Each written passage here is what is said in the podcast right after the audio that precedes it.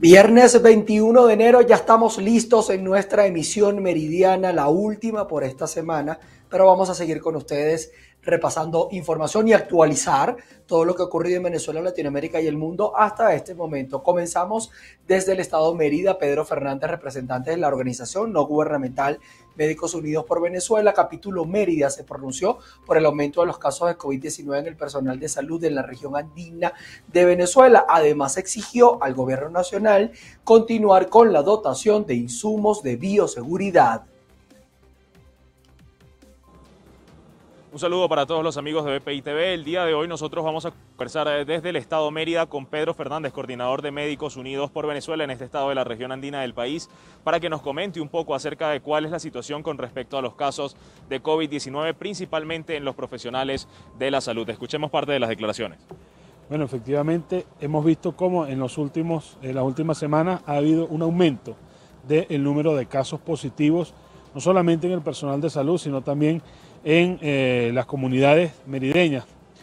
Cabe destacar que este aumento de los casos eh, no ha traído las graves consecuencias que traía en, meses anteriores, ya que contamos hoy con un buen porcentaje de la población vacunada. Esto es un, reflejo de la importancia de la vacunación y de la importancia de mantener los eh, mecanismos de bioseguridad para evitar la transmisibilidad. Sabemos que las nuevas variantes del coronavirus son más transmisibles y que el índice de contagio es más rápido y más grande que en otros casos, pero contamos hoy con una nueva herramienta para protegernos. Es por eso que todos quienes tengan la oportunidad no duden en vacunarse y mantengan, así estén vacunados, las medidas de bioseguridad. Es importante resaltar que el personal de salud debe seguir eh, siendo dotado de mecanismos para la protección en todos los aspectos y en todos los ámbitos del acto clínico, porque la pandemia no ha cesado y porque existen otras enfermedades de las cuales también debemos protegernos. Muchas gracias por las declaraciones. Esta es parte de la información que nosotros traemos en el día de hoy desde el Estado Mérida y con esto despedimos este contacto informativo. Reportando desde el Estado Mérida, soy José Gregorio Rojas, BPI TV. Gracias, José Gregorio. En el estado portuguesa, un grupo de pequeños productores agrícolas eh, que han sido amenazados por presuntos invasores acudieron a la sede del Instituto Nacional de Tierra a espera de ser defendidos en sus previos. Veamos la información. Yo le pido a las autoridades que actúen inmediatamente. Inmediatamente. Ahí no hay tierras ociosas. Ahí no hay tierras ociosas. Esa parcela nos la ganamos nosotros hace más de 40 años con trabajo y sudor. Ah, pero viene un señor a agarrar un lote, a denunciar un lote que no le cuesta nada. Y ahí hay testigos que muchas personas agarran. Yo fui víctima de eso, de una invasión. Las autoridades que me presten apoyo porque yo ese es lo único que tengo en mi parcelita. Eso lo, conseguí yo. Yo trabajé trabajando Trabajé con la caña 45 años. La sembramos con las manos. Sembramos, sembramos las 10 hectáreas, las sembramos nosotros a fuerza con propia ayuda. Entonces ahora no es justo que se valieron de mi ocasión porque yo estoy enfermo, que no veo una situación muy compleja y yo no puedo trabajar ahorita. Pero si Dios quiere, tal vez esta semana que viene me van a operar un ojo, aunque sea, para yo seguir en mis labores. Hemos tratado de traer la comunidad a la institución, ya que la, institución no ha ido al campo a verificar las condiciones. Entonces traemos a las comunidades para que ellos se acerquen a la verdad, se acerquen a la razón y no se dejen llevar por, por personas que lo que andan es tratando de perjudicar a los parceleros y campesinos de nuestro sector en sus intereses personales, los cuales no apuestan a la armonía que debe existir en el campo venezolano.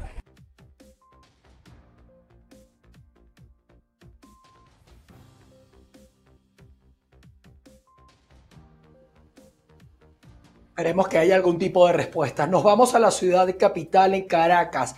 Gremios y sindicatos del sector de educación y universitario hicieron un llamado a protestar el próximo 26 de enero. Todo esto para reivindicar el contrato colectivo y las mejores salariales. Veamos el reporte.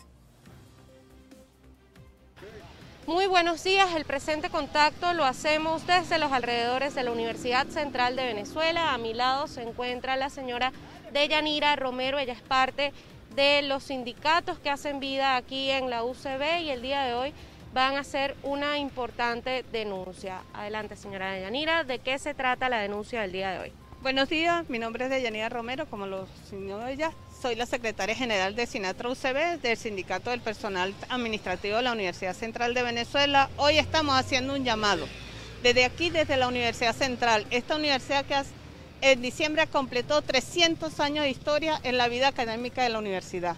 Estamos llamando para el miércoles 26 de enero a las 9 de la mañana en el Ministerio del Trabajo. Este llamado es porque ya está bueno de que se sigan burlando de la clase trabajadora universitaria.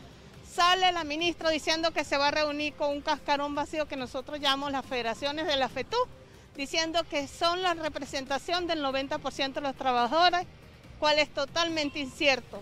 Nosotros los trabajadores que realmente estamos en la calle decimos que no, basta de estas burlas que nos hacen van a hablar sobre un salario. ¿Cuál salario? Los trabajadores no tenemos salario porque quiero que me diga quién puede vivir con 25, entre 25 y 30 bolívares al mes. ¿Qué reivindicaciones van a discutir cuando no tenemos un HCM? No tenemos uniforme, no tenemos medios para trabajar ni medios para llegar a cumplir a nuestro sitio de trabajo.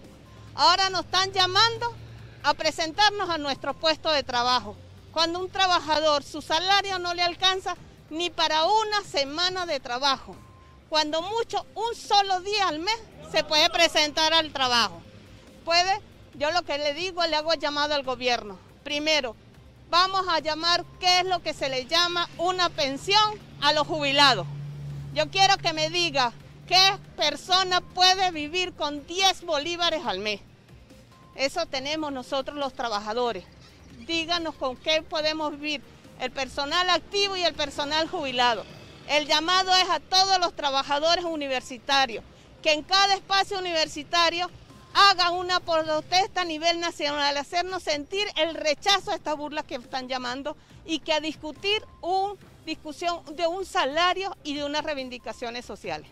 Señora Deyanira, ¿hay planes en caso de que se unan distintos sindicatos, distintos gremios tanto de salud como educación, para realizar algún tipo de protesta el próximo 23 de enero, ya que el 23 de enero es una fecha importante en el país, siempre han habido este tipo de movimientos sindicales, tiene conocimiento de si van a plegarse también a distintas protestas para este día o únicamente va a ser el 26 de enero como usted ya lo estaba indicando. No, la protesta nuestra está enmarcada el día 26 de enero. ¿Por qué? Porque ese salud, educación y otro entre del Estado. ¿Por qué? Porque el 26 ellos están llamando a comenzar una discusión, una discusión que no sabemos de qué, porque lo que queremos es rescatar el salario, rescatar las reivindicaciones y rescatar 60 años de historia sindical que nos arrebataron. Con respecto a los trabajos que se están realizando en la Universidad Central, vemos distintas cuadrillas eh, pagadas por un grupo de la administración de Nicolás Maduro. ¿Ustedes tienen conocimiento de cómo se está realizando, por ejemplo, el pago de la nómina de esos trabajadores? ¿Ustedes, ustedes tienen conocimiento de si esos trabajadores tienen un salario o una base salarial parecida a lo que ustedes están cobrando o es muchísimo superior? Bueno, bienvenido la reparación que están haciendo a la Universidad Central, porque esa es una deuda que el Estado venezolano tiene con la universidad. Pero el salario de estos trabajadores que están contratados directamente por, el, por este, contratas particulares son un promedio entre 50 y 60 dólares al mes. Que muy bien nos preguntamos por qué no trabajaron con los trabajadores nuestros que son manos de obra calificadas y los ignoraron y tienen gente en, extraña a la Universidad Central de Venezuela. Bueno, eran las declaraciones de Deyanira Romero, ella es parte de los sindicatos que funcionan dentro de la Universidad Central de Venezuela. Ella hacía un llamado a los diversos gremios y sindicatos, tanto de salud como educación, para realizar una protesta el próximo día 26 de enero del año 2022. Con esta información nosotros devolvemos el pase al estudio desde Caracas, Venezuela, Irene Mejías. Gracias, Irene, por la información. Vámonos hasta el estado Zulia. La Cámara Municipal de Maracaibo instaló la comisión permanente para atender las denuncias de servicios públicos y transporte en la capital zuliana, una ciudad con múltiples denuncias y protestas por fallas en los servicios públicos. Establecemos el presente contacto desde la Cámara Municipal de la ciudad de Maracaibo en el estado Zulia, que el día de hoy instala la Comisión Permanente de Servicios Públicos y Transporte. Esto debido a las múltiples denuncias y protestas que se han llevado a cabo en la ciudad de Maracaibo por las fallas en el suministro de agua, de electricidad, incluso hasta en el de combustible y las denuncias también en las fallas en la telefonía pública. Veamos y escuchemos las declaraciones del presidente de la comisión y concejal de la ciudad de Maracaibo, Daniel Borne. En esta comisión vamos a aceptar precedentes. Hemos ampliado la comisión, e incluso agregado 10 subcomisiones de temas importantes.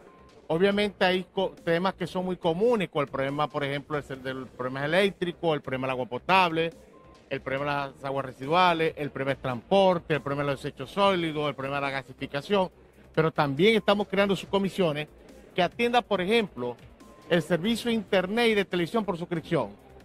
Otra subcomisión que atiende los asuntos bancarios. Otra subcomisión que atiende los asuntos de telefonía móvil. O sea, estamos hablando de temas y problemas que la gente tiene, pero que no tiene instancia donde llegar a plantear sus inquietudes, sus quejas, sus denuncias. Esta Comisión Permanente de Servicios Públicos y Transporte recibirá, incluso atacará lo que son el tema de las denuncias por las presuntas mafias en la distribución de agua y combustible que, eh, según los concejales, operan en la ciudad de Maracaibo. Es la información que podemos aportar desde el Estado Zulia, reportó María Carolina Quintero. Nos vamos hasta el centro occidente de Venezuela. Comerciantes de Barquisimeto protestaron en la alcaldía del municipio, ya que todavía no han llegado a un acuerdo con el sector comercio que solicita un ajuste en las tarifas de recolección de desechos sólidos cuyos montos a su juicio son impagables. Muy buenas tardes. Los comerciantes protestaron a las afueras de la sede de la alcaldía del municipio Iribarren. Todo esto a que todavía no se ha llegado a un acuerdo entre el gobierno local y los empresarios para poder pagar las tarifas de recolección del aseo urbano. Montos que oscilan entre los 5 mil y los 20 mil dólares, que realmente es impagable para quienes trabajan en los comercios que regulen las tarifas del aseo urbano a un monto pagable por la ciudadanía de acuerdo a la actividad económica que desarrolla ¿verdad? y a la cantidad de desperdicios que puede generar esa actividad. Queremos que desenlacen el pago de la patente municipal, del pago de Fofuca, que nada tiene que ver porque Fofuca es una tercerización o contratación que hace el municipio para prestar un servicio, no tiene ninguna injerencia gubernamental. Queremos que se regulen estas tasas y que mientras se regulan podamos pagar la patente, que no haya mora, que, se pronuncie para que haya la prórroga y podamos pagar este mes. Ojo, pero no es para resolver nomás este mes, es mientras armamos la mesa conciliatoria que pedimos sean conformadas, tanto por ciudadanos que estén en el tema gubernamental, en la alcaldía, como por ciudadanos civiles que tengan conocimientos profesionales de los costos y costas que acarrea el servicio.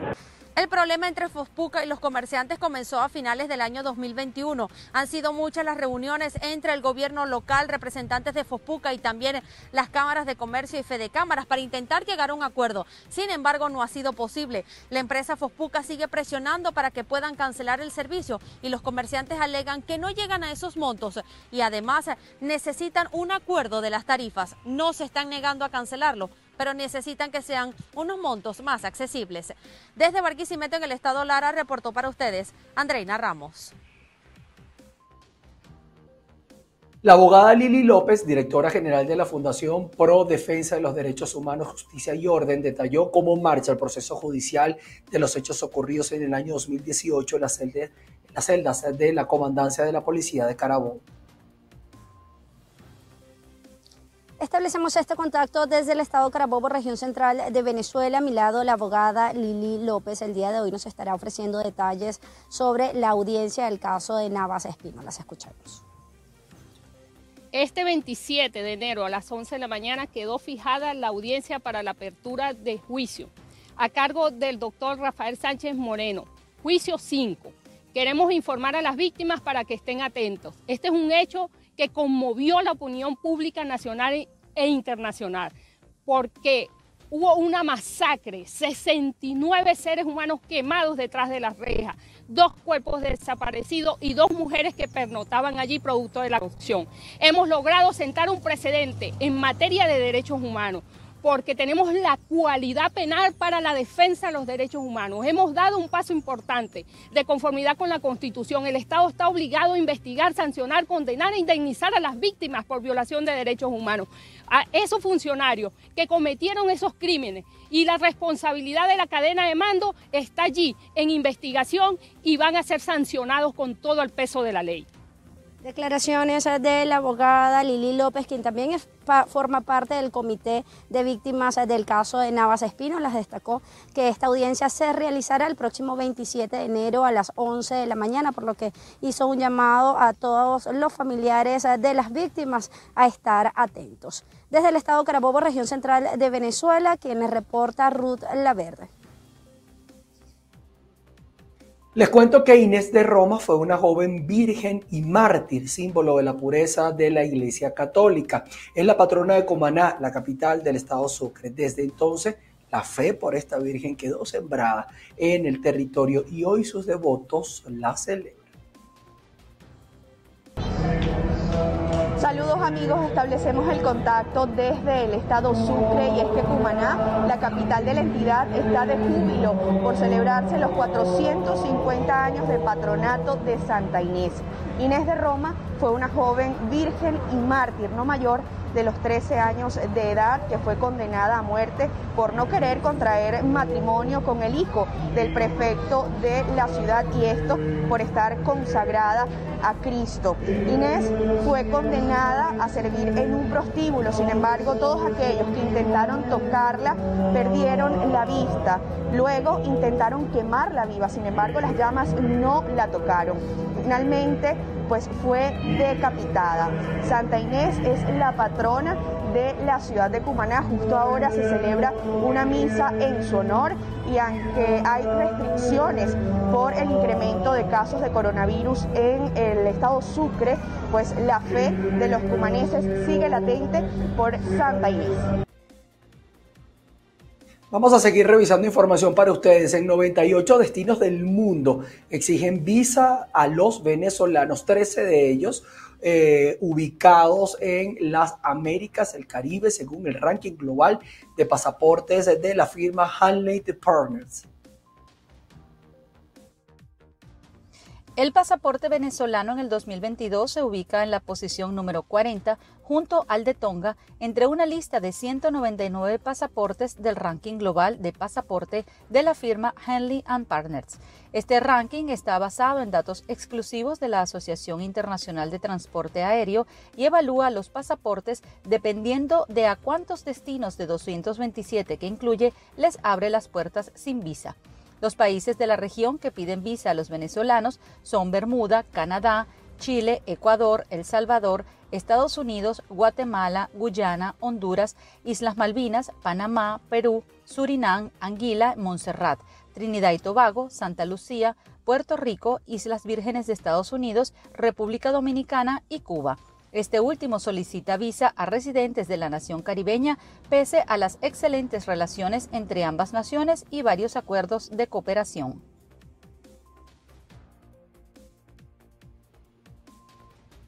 Esta es una información que usted puede ampliar con más exactitud a través de nuestra página web www.bpitv.com. Vamos a seguir con más nota. Una caravana de migrantes eh, comprendida entre venezolanos, haitianos, colombianos y centroamericanos eh, eh, partió desde la ciudad de Tapachula, en México, rumbo hacia los Estados Unidos. Se trata de la primera movilización de este tipo que se hace en este año 2022 y en la que participan al menos unos 500 migrantes.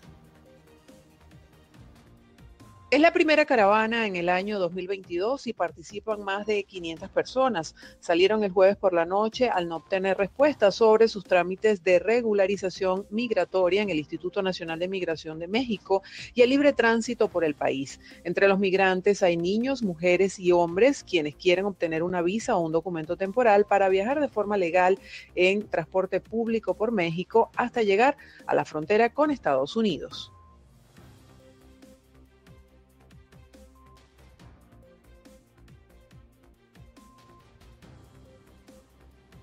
Nos venimos a Colombia, 190 fallecidos, más de 30 mil nuevos contagios por COVID-19 reportados la nación neogranadina en las últimas 24 horas. El país atraviesa el cuarto pico de la pandemia de la mano de la cepa Omicron. Amigos de la emisión meridiana, tengan todos ustedes muy buenas tardes. El Ministerio de Salud de Colombia ha reportado durante la última jornada 190 fallecimientos a causa del COVID-19. La pandemia continúa incrementando contagios y cobrando vidas de la mano de la cepa Omicron. De hecho, esta información del Ministerio de Salud coincide también con un llamado que hizo la Secretaría Distrital de Salud de Bogotá en torno a la necesidad de que las personas agudicen sus mecanismos de protección contra la enfermedad, ya que en la última semana se ha reportado un incremento en la demanda de camas UCI de más del 70%. Otras regiones del país, como Medellín, también han reportado un nivel de ocupación de UCIs por encima del 90%. Las autoridades han admitido que Colombia está en pleno cuarto pico de la pandemia y desde el departamento de Caldas, el ministro de Salud ha solicitado a toda la población a que sea muy rigurosa con las medidas de bioseguridad y mantengan el distanciamiento social. Nosotros, por supuesto, vamos a estar muy pendientes de lo que continúa ocurriendo con el desarrollo del COVID-19 en Colombia y estaremos atentos de cualquier información para hacérselas llegar a ustedes a través de las pantallas de BPI TV. Así es. Miren, les cuento sobre la historia de una artista que nació del descontento ante la imposibilidad de pagar el pasaje mínimo del transporte público en Caracas. Comenzó a dibujar en los billetes de dos bolívares de manera de protesta por la inflación en Venezuela. Así nació la que ahora se conoce como la chama que pinta billetes.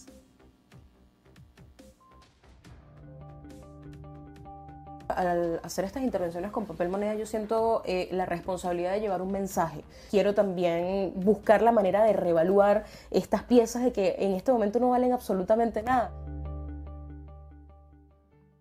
Karina Freites es conocida como Ruby Cobain, o mejor aún, como la chama que pinta billetes, aunque es más popular todavía por los múltiples diseños de billetes que comenzó a crear cuando era pequeña y estaba terminando la secundaria en Caracas. Bueno, yo empiezo a hacer intervenciones en billetes eh, en el último año del secundario y una época en que ya se empezaba a ver el tema de la devaluación, de la inflación, agarré un billete de, dos bolívares, a mí me servía para pagar el transporte público y después incrementó y yo decía no puedo creer que ya no pueda terminar de pagar el, pasaje, entonces tengo que poner más dinero y, mi, reacción, la manera en que yo encontré cómo canalizar todo, todo lo que estaba sintiendo en ese momento fue en intervenir el billete de dos bolívares.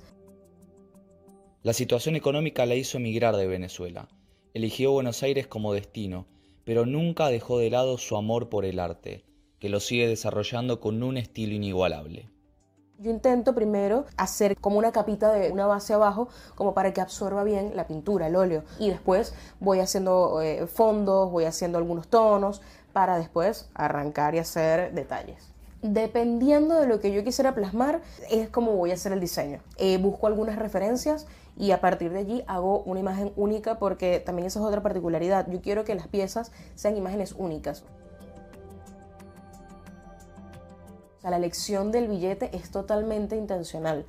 No voy a tomar un billete que no tenga nada que ver o que se pierda en la pintura. O sea, yo quiero que haya un contraste, que haya un juego de luces, un juego de color, porque esa es la idea, que parezca un billete de verdad, un billete que tenga vigencia. Y, por ejemplo, en la imagen central busco que se vea como un billete original. Entonces también acá se supone que está el número de serie y yo intento también hacerlo específico acá eh, donde dice bolivariana le pongo revaluada porque ese es también el nombre del proyecto, República Revaluada. A pesar de que su carrera como artista es cada vez más exitosa, la causa de Ruby con sus diseños es que la moneda venezolana recobre su valor y sueña con que cada vez haya menos billetes para pintar.